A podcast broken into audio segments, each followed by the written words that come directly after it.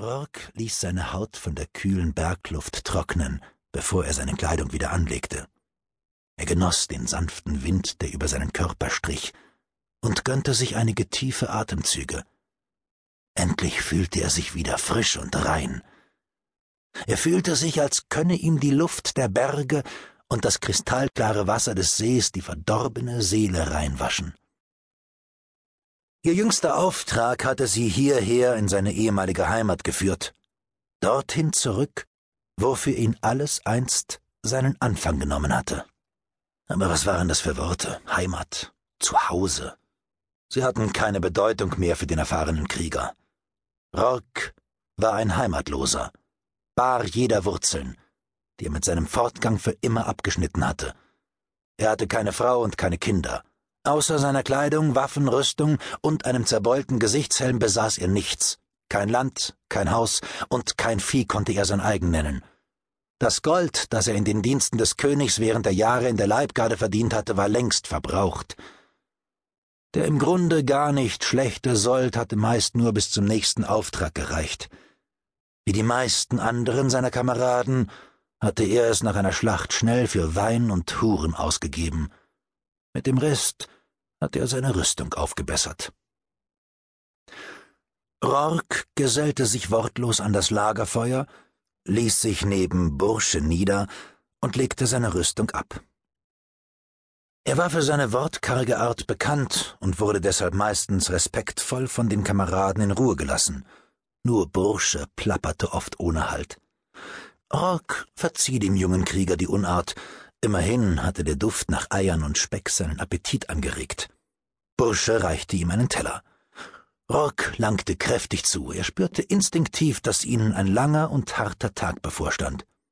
Hm, was denkst du, Sense? fragte Bursche. Wann werden sie sich uns zeigen? Früh genug, brummte Rock in seinen Bart und schob sich eine Scheibe Speck in den Mund. Meinst du, wir können sie besiegen? bohrte Bursche nach, während er mit einem Stock nervös im Feuer stocherte. Rourke blickte auf und sah Bursche in die Augen. Was er dort las, überraschte ihn. Es war so etwas wie Angst. Er selbst hatte dieses Gefühl lange nicht mehr verspürt. Irgendwann zwischen dem einhundertsten und einhundertelften Kampf hatte er die Angst verloren. Inzwischen hatte er mehr als dreihundert Schlachten hinter sich und noch weit mehr Kämpfe ausgefochten und Tausende von Feinden getötet. Er wusste nicht mehr wie, wann genau und warum er die Angst verloren hatte.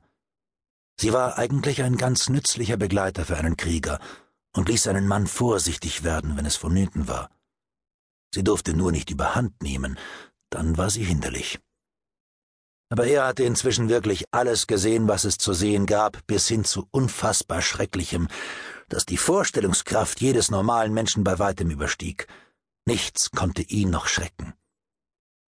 Rourke hatte den feuerspeienden Drachen von Galaya getötet, der über Jahre das Land tyrannisiert hatte.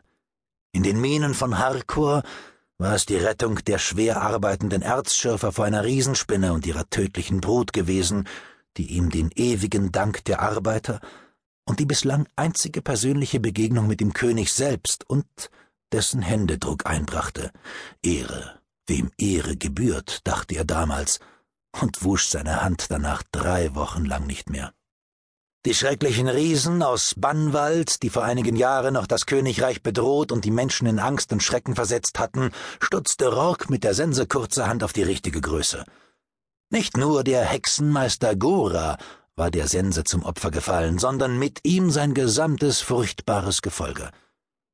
Er hatte gegen untote Wiedergänger und Blutsauger gekämpft und diese direkt in die Hölle zurückgeschickt, aus der sie gekommen waren. Zahlreiche Zwergenköpfe zierten die Halle der Toten, nachdem sie von Rocks Sense abgetrennt worden waren. Elfen, Orks und Trollen war es zur Erntezeit kaum besser ergangen. Denke schon, antwortete Rock nach einer Denkpause ruhig. Aber es heißt, Sie sollen mit den finstersten Kreaturen und Bestien aus der Hölle im Bunde sein, hakte Bursche nach. Wer sagt das? Wolf und Reno haben mir das erzählt. Die Zolljak seien Magier, und sie hätten die finstersten Mächte entfesselt, um die Macht an sich zu reißen? und die Menschheit zu versklaven. Dummköpfe, ärgerte sich Rourke. Alle beide. Sie wollten dir nur Angst machen. Und doch wusste er, dass die beiden Campen recht hatten. Es wäre ein Fehler gewesen, diesen Gegner aus der Finsternis zu unterschätzen. Vor einigen Monaten waren sie wie aus dem Nichts, aus den Tiefen der Erde aufgetaucht und hatten das Königreich mit der Dunkelheit und ihrem ungezügelten Hass gegen die Menschen überflutet. Weißhäutige Magier mit schwarzen Augen, spitzen Zähnen und Klauenhänden. Niemand kannte die Zolljak. Keiner hatte sie je zuvor gesehen. Ihr Anführer nannte sich Yalamon und war ein Meister der schwarzen Magie. Plötzlich waren sie einfach da und fielen mit einer Wucht über die Menschen her, die nichts als Angst und Schrecken verbreitete. Sie waren zuerst in den Außenbezirken des Königreichs aufgetaucht. Tod und Verderben hatten sie aus der Dunkelheit als Geschenk mitgebracht – das Königreich wankte unter ihrem vehementen Ansturm und drohte zu fallen. Niemand vermochte ihnen Einhalt zu gebieten. Es war, als wollten die Zolljak die Menschheit vernichten und die Erinnerung an dieses Volk ein für allemal auslöschen. Sie zerstörten Dörfer und Städte bis auf den letzten Stein. Die Menschen, die sich ihnen entgegenstellten, töteten sie, Diejenigen, die ehrfürchtig das Knie vor Jellermon beugten, wurden verschleppt und versklavt. Gnade war den Zolljak ein Fremdwort.